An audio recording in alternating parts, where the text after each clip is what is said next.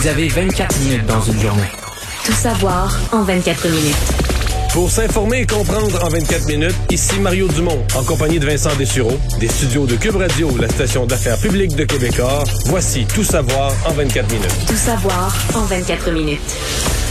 Journée aujourd'hui marquée par une alerte Amber, par euh, des renforts dans le système de santé promis par Christian Dubé et euh, surtout, euh, commençons par cette véritable bombe dans le milieu du hockey au Québec. Kerry Price, le gardien du Canadien de Montréal, qui se place sous le programme d'aide aux joueurs de la Ligue nationale de hockey. Il s'absentera donc pour une durée indéterminée. C'est ce qu'a annoncé la Ligue nationale de hockey et l'Association des joueurs aujourd'hui. communiqué au départ sans aucun détail là, aux presses, diffusé en avant-midi. Il y a eu ensuite point de du directeur général euh, des euh, Canadiens de Montréal, Marc Bergevin, euh, où on en a pris ça, pas c'est fait bien vite, hein, parce que les journalistes n'étaient même pas arrivés en cours de point de presse. C'est des journalistes en français qui ont demandé à poser leurs questions après les questions en anglais, parce que il n'y avait pas eu le temps de se rendre là au complexe euh, d'entraînement, au complexe à brossard du Canadien. Tout à fait. C'est tombé comme une surprise pour euh, pour tout le monde. Faut dire que Kerry Price, on le savait qu'il avait été blessé physiquement, avait été opéré au genou d'ailleurs en juillet. tu te souviens, j'ai posé des questions cette semaine à Jean-François Barry en disant, tu trouves pas qu'il y a quelque chose de bizarre autour de Kerry Price? J'ai posé la question, je pense que c'est mardi à Jean-François. Il me semble que pas clair, là, tu sais, qui, qui a un petit peu de mystère. Euh, on se disait cet été confiant qu'il allait pouvoir euh, prendre, euh, amorcer la, la, campagne, la nouvelle saison sans problème. Mais là, tout a changé. et il faut dire, ce, ce programme de la Ligue nationale de hockey s'adresse pour différentes problématiques. Ça aurait pu être de, l'alcool, de l'abus de drogue, par exemple, et des problèmes de santé mentale. On ne nous a pas donné de détails au niveau de l'organisation. Par contre, Angela Price, l'épouse du gardien, a donné un peu plus de détails, elle, sur les réseaux sociaux, disant d'un euh, qu'on voulait utiliser dans leur famille la plateforme publique pour montrer euh, bon la situation, essayer d'aider, euh, disant nous espérons pouvoir communiquer l'importance de placer votre santé mentale en premier, non seulement en le disant, mais en le montrant et en effectuant le travail requis pour s'améliorer. Alors la femme de Price parle euh, d'une problématique ici de bon santé mentale, besoin d'aide. Marc Bergevin a donc fait un point de presse où il était visiblement très émotif, même à un moment donné là, près du sang il avait les yeux rougis, euh, parlant d'une situation qui est confidentielle, alors donnera pas plus de détails, euh, confirme qu'il ne l'a pas vu venir, qu'il a été très surpris. Je vous fais entendre le directeur général du Canadien là-dessus. À la fin de la journée, je crois sincèrement que tout va redevenir à la normale. Euh, mais c'est certain qu'il y a toujours une inquiétude parce que tu es, proche de la personne, puis tu veux son bien. Kerry, c'est un, jeune homme sensible quand même. Puis moi, je suis sensible. On est, on est un peu pareil de ce côté-là. On est sensible, mais c'est pas, pas méchant. C'est pas, pas quelque chose de weak. C'est juste que. Puis des, on gère tout d'une façon différente. Il y a des choses au cours du temps qui est arrivé, puis aujourd'hui ou hier, il a pris une décision qui avait besoin d'aide.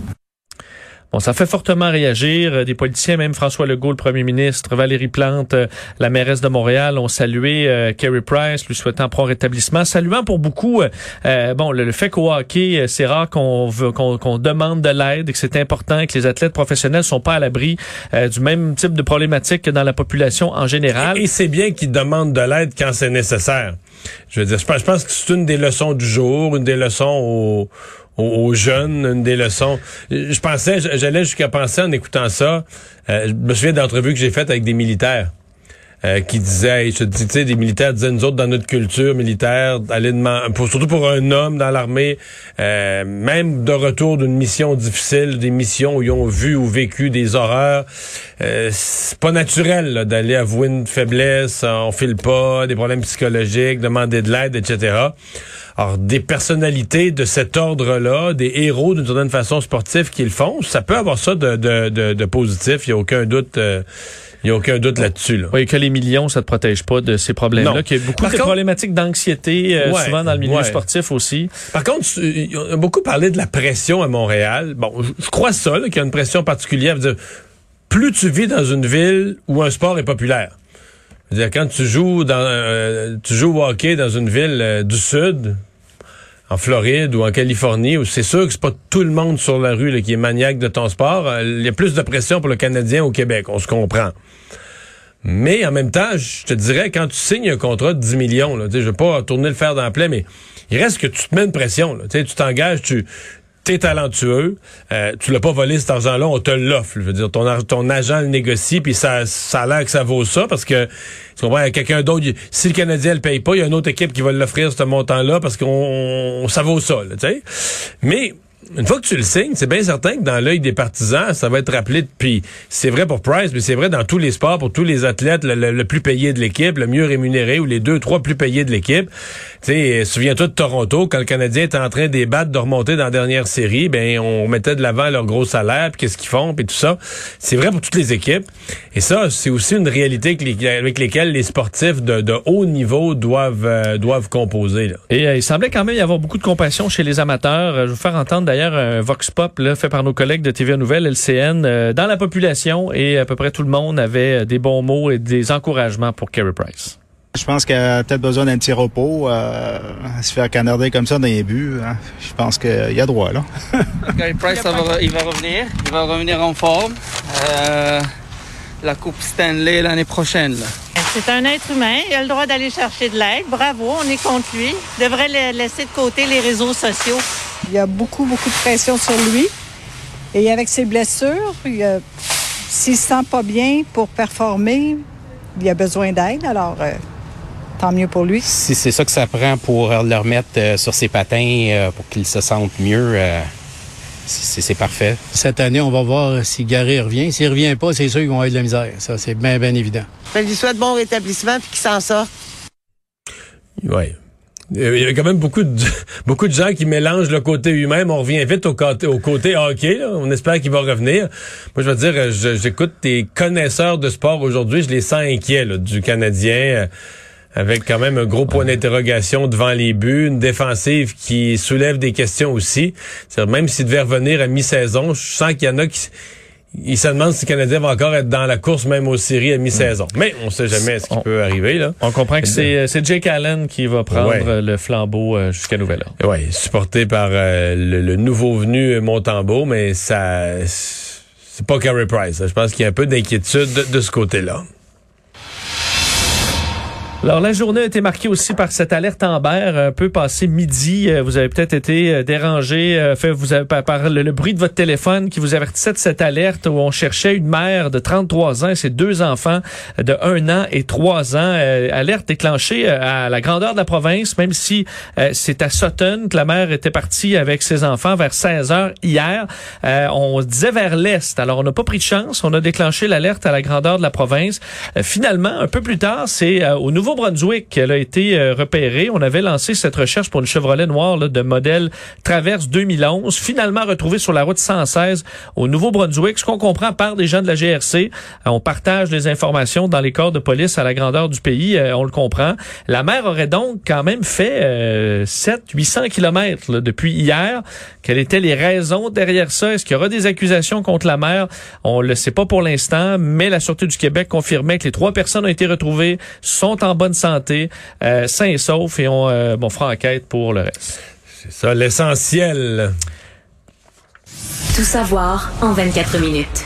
Bilan des cas au Québec aujourd'hui, 624 nouveaux cas, donc assez euh, assez stable, montrant encore une baisse de semaine en semaine. De deux semaines, pour vous donner une idée, on est à 754 euh, nouveaux cas, donc on est à 624 aujourd'hui. Cinq décès, trois personnes de plus hospitalisées, moins deux aux soins intensifs. Et on parle depuis quelques jours de cette baisse qui se confirme également euh, selon les chiffres de l'INES, l'Institut national d'excellence en santé et services sociaux. Ce qu'on dit de semaine en semaine, donc cette semaine par rapport à la semaine dernière, on a une baisse de près de 20 des cas. Donc, on était là au total en une semaine à 4881 et on est maintenant à 3991. Alors, c'est une baisse qui est non négligeable, particulièrement notable chez les 18-39 ans. Euh, c'est une des tranches d'âge qui étaient les plus touchées. Donc, c'est une baisse de 33% chez les plus jeunes. À l'inverse, par contre, plus de cas chez les 70 ans et plus. Hausse de 27% Par contre, on dit que c'était vraiment pas la tranche d'âge qui était très touchée. Donc, ça demeure de petits nombres. C'est pas encore eux qui hmm. causent les problèmes. Mais on voit quand même euh, ce qui a été vu dans d'autres pays chez les personnes âgées, euh, probablement quand on arrive dans les 5-6 mois du vaccin, on voit réapparaître des cas. Il y a un point où on avait presque plus du tout. Je parle des personnes âgées hébergées, qui sont plus faciles à, à suivre dans des résidences, à RPA ou CHSCD. On n'en voyait plus du tout. Et là, ça réapparaît. Ça soulève clairement la, la question de la troisième dose de vaccin. Là. Euh, elle est apparue ailleurs, c'est pas un hasard. Dans tous les pays, après un certain nombre de mois, on voit réapparaître des cas chez les gens euh, plus âgés. Encore plus s'ils sont âgés et faibles et malades, là, par leur système immunitaire affaibli par la maladie. Donc la troisième dose, je pense qu'elle va être euh, bienvenue quand elle va arriver. J'ai le sentiment que le nombre de cas chez les personnes âgées va être jusqu'à la troisième dose toujours un peu plus en hausse. La bonne nouvelle euh, est aussi au niveau des hospitalisations, de stabilité en ce moment et on prévoit cette stabilité au moins pour deux à trois semaines. On espère évidemment voir les chiffres redescendre, mais stable en ce moment, c'était plutôt bon alors qu'on était en quatrième vague. Même euh, dans le Grand Montréal, stabilisation autant au niveau des lits réguliers que des soins intensifs. Alors c'est, euh, on, on s'attend au moins pour deux, trois semaines. Et selon les chiffres de l'INES aujourd'hui, les personnes non vaccinées ont 13 fois plus de chances de se retrouver hospitalisées et ce chiffre-là augmente encore euh, au niveau des euh, soins intensifs. Euh, parlons toujours dans le monde de la santé euh, des nouvelles de Christian Dubé, aujourd'hui le ministre de la Santé, sur euh, les renforts. Son programme de recrutement. Son programme de recrutement fait un bilan un peu euh, en date d'aujourd'hui du résultat de ces bonnies annoncés, de ce programme pour amener, entre autres, des infirmières dans le réseau, euh, bonnies de 12 000 pour les ramener dans le réseau public. On avait annoncé ça il y a deux semaines. Euh, les chiffres qu'on a donc aujourd'hui, 1007 euh, postes à temps complet ont été comblés. On sait que là, on a besoin, on recherche 4300 infirmières. Euh, on comble donc moins du quart. Et la grande partie de ces cas-là, euh, de, de, de, ces, de, de ces postes occupés, ce sont des temps partiels qui ont été rehaussés en temps complet. On dit par contre que dans le 4300, c'était calculé, ce qu'on on souhaitait des gens qui passent du temps partiel au temps complet avec les nouvelles primes.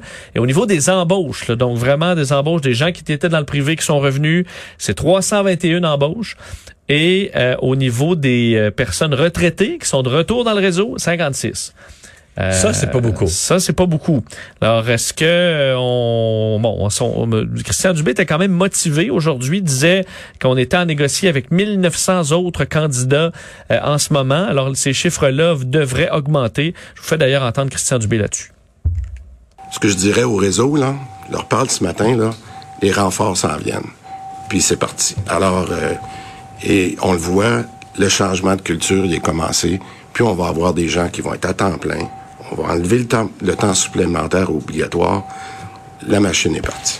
Je dirais aux travailleurs de la santé, là, euh, si vous n'avez pas encore votre première dose, là, euh, je vous dirais, allez vous faire vacciner parce que plus vous allez attendre, plus votre pénalité va être grande. Puis je pense que dans certains cas, les employés ont peut-être pas réalisé l'ampleur des pénalités que ça fait de prendre euh, une absence. Bon, il a parlé aussi de- du dossier de, de, de la sortie là, des syndicats hier. On en parlait, syndicats Parti québécois qui demandait un report de cette euh, date d'obligation vaccinale. Euh, il a qualifié les propos euh, des syndicats et du Parti québécois d'irresponsables et qu'il allait garder le cap sur cette vaccination obligatoire. Mais sur la campagne de recrutement, euh, je dirais, c'est... C'est mettons que tu as une version, là, grosse déception, là, personne adhère, personne embarque. Puis tu une version, mettons, euh, très positive, là, que ça se... Les gens, ça se garoche, ça se lance pour revenir. Ouais. On a une version mitoyenne. Il y en a assez, en pouvant annoncer 1000 aujourd'hui, il y en a assez pour montrer que c'est pas un échec. là. On, on recrute du monde, on ramène du monde, ou on en passe de temps partiel à temps plein.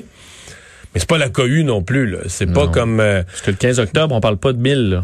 Non, non, dans, le mes octobre, on va perdre quelques milliers, puis là, on a recruté 1000 qui arrivent en renfort. Mais la semaine prochaine, on aura les plans de contingence. là. Donc, euh, chacun des établissements aura présenté son plan de contingence pour euh, le, le- le- le départ des non-vaccinés. Je pense qu'il y a des endroits où on va aller... Tu sais, les endroits où les non-vaccinés sont, un, ici et là, tu sais, on va, on va rhabiller ça, là, on va les compenser. Le problème, c'est des départements ou certains centres ou des départements, exemple d'obstétrique, où différentes raisons. Est-ce que c'est parce qu'il y a eu un leader d'opinion qui a convaincu tout le monde de ne pas se faire vacciner ou c'est juste des hasards que plein de gens du même endroit ne se sont pas fait, pas fait vacciner? Mais là, ça désorganise pas à peu près. Il y en a quelques-uns comme ça répartis à travers le Québec, des lieux où, euh, comme on dit, ça, ça, ça va être dégarni là, en peu de temps. Et là, les directeurs de, des CIS, des CIUS ont un travail à faire pour faire vraiment des, des plans de contingence? Est-ce que tu regroupes, est-ce que tu fermes ce département-là puis t'envoies les gens dans l'hôpital euh, à 50 km de là? Est-ce que tu prends des gens d'un autre département puis tu les formes? Tu sais, c'est pas simple de, de... Puis c'est vendredi prochain, donc il reste plus beaucoup de temps. Euh, C'était annoncé, mais les travaux à l'Assemblée nationale sont prorogés. Alors le gouvernement euh, Legault qui euh, prendra, enfin, sur, qui, qui, repartira sur du neuf dans à peu près euh, deux semaines, ce qui a mené aujourd'hui à euh, bon les demandes entre autres des différents partis d'opposition sur ce, ce, ce, renouveau et entre autres sur les projets qui sont pour l'instant sur la table. Oui, parce que quand tu, le fait de proroger, c'est que c'est comme si tu repars le menu législatif à zéro. Donc tu peux, exemple, le projet de loi sur la langue, il va être déposé. Il y a des, des projets de loi qu'automatiquement on va ramener dans la prochaine législature. Mais euh, y a, quand la, fameuse expression de mourir au feuilleton, il y a un paquet de projets de loi qu'en cours de route, le gouvernement va abandonner, va déposer un jour, mais pas une nation d'y donner suite. Et eux, ils meurent au feuilleton. Oui, et là, Gabriel Nadeau-Dubois de Québec solidaire est sorti demandant des comptes concernant les promesses de réforme du mode, du, du mode de scrutin. Je vous fais d'ailleurs entendre euh, Gabriel Nadeau-Dubois là-dessus en chambre. Il va faire des promesses, on le devine, pour la prochaine élection. Mais une chose à la fois. Est-ce que ce matin, il a le courage de se lever et d'admettre aux Québécois et aux Québécoises qu'il va renier sa promesse de réformer le mode de scrutin au Québec? Bon, et là, Gabriel Nadeau-Dubois a même comparé euh, François Legault à Justin Trudeau, euh, disant euh, le premier ministre se chicane avec Justin Trudeau, mais il lui ressemble quand même pas mal.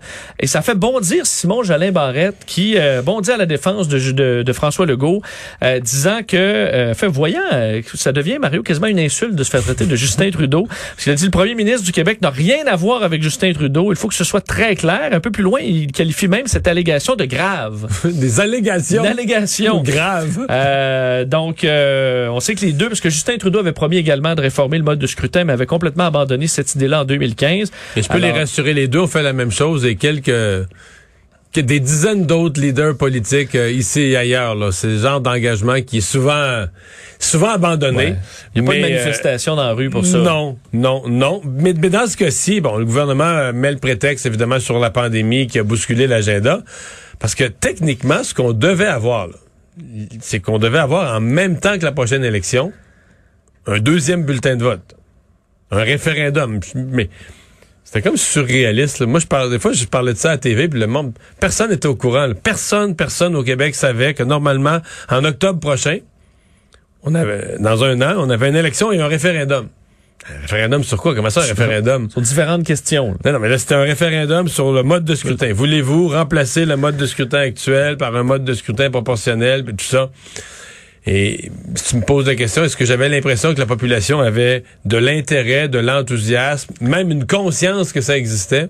Pas, Hmm. pas beaucoup. Pas beaucoup. Euh, un mot sur la maternelle à 4 ans. Euh, Aujourd'hui, euh, enfin, la Fédération québécoise des directions d'établissements d'enseignement est allée demander au gouvernement de ralentir l'implantation des maternelles 4 ans parce qu'on a même dépassé ce qui était prévu. Jean-François Roberge, le ministre de la, Santé, la ministre de l'Éducation, avait reporté de deux ans son engagement d'offrir la prématernelle 4 ans à tous les petits Québécois.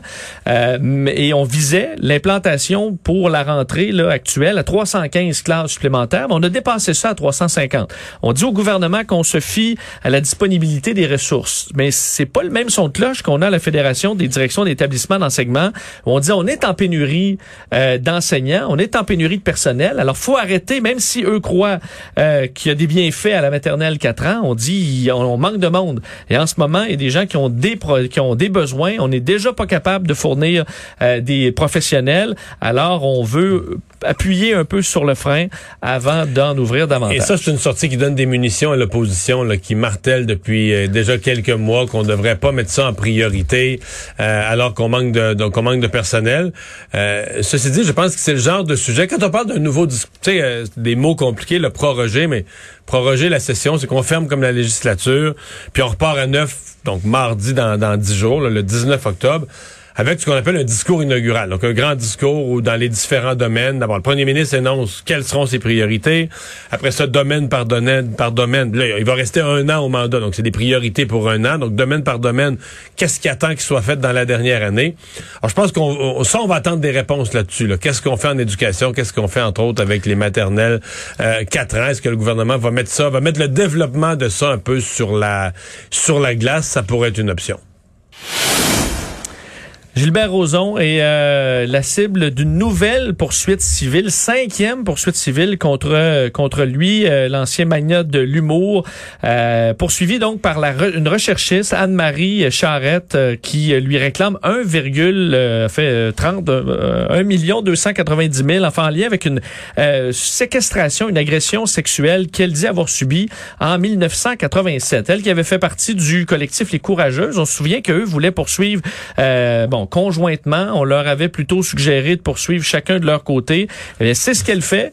Euh, on leur avait dit que l'action collective, le recours collectif ne peut pas s'appliquer à une série d'événements différents. Même si c'est les mêmes individus, c'est pas la même c'est pas le même événement c'est des événements distincts survenus sur une longue période il y en a que c'est plus récent il y en a que c'est très vieux sur donc dans des périodes différentes et le juge a dit moi je peux pas bâtir un recours collectif avec des événements distincts je peux pas vous l'accorder euh, donc, elle décide d'aller de l'avant euh, quand même seule. C'est donc là, quand même la cinquième poursuite depuis que Patricia Tulane euh, est allée de l'avant avec sa poursuite. Et elle raconte qu'elle était à ce moment-là coordonnatrice aux communications pour un groupe d'humoristes. Elle dit qu'elle a eu des commentaires au départ flatteurs de Gilbert Rozon et que c'est devenu de plus en plus déplacé, désagréable, jusqu'à ce qu'on lui demande d'aller porter un dossier soi-disant important dans sa chambre d'hôtel. Elle aurait refusé, mais on l'aurait forcé de par son supérieur à se présenter. Et là, ensuite, elle, il l'aurait abusé d'elle, puis il l'aurait congédié un peu plus tard, selon elle, en raison de ses refus.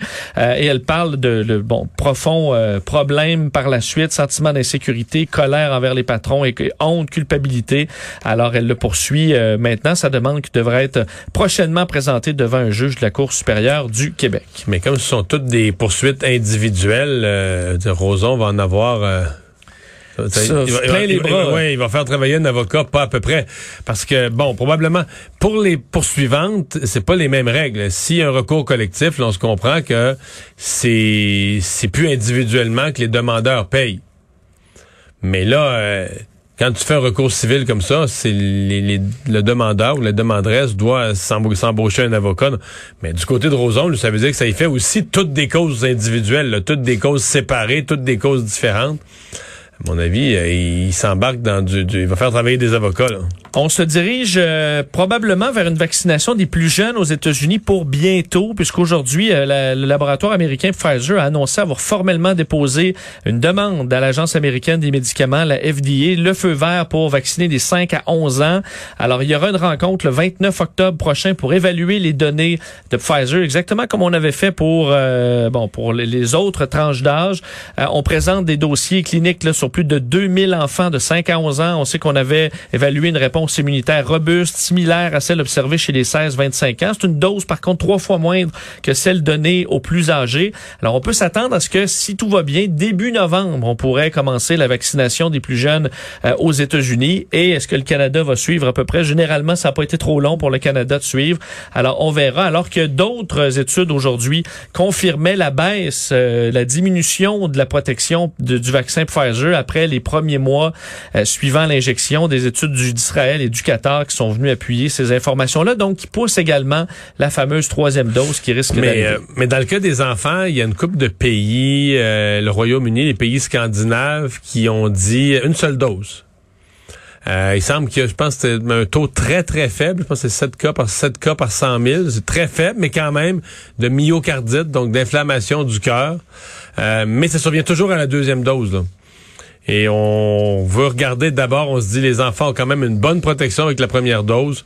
Et est-ce que la est-ce que la deuxième dose, on peut euh, on peut la laisser tomber? Mais sans résumer, l'actualité en 24 minutes, c'est mission accomplie.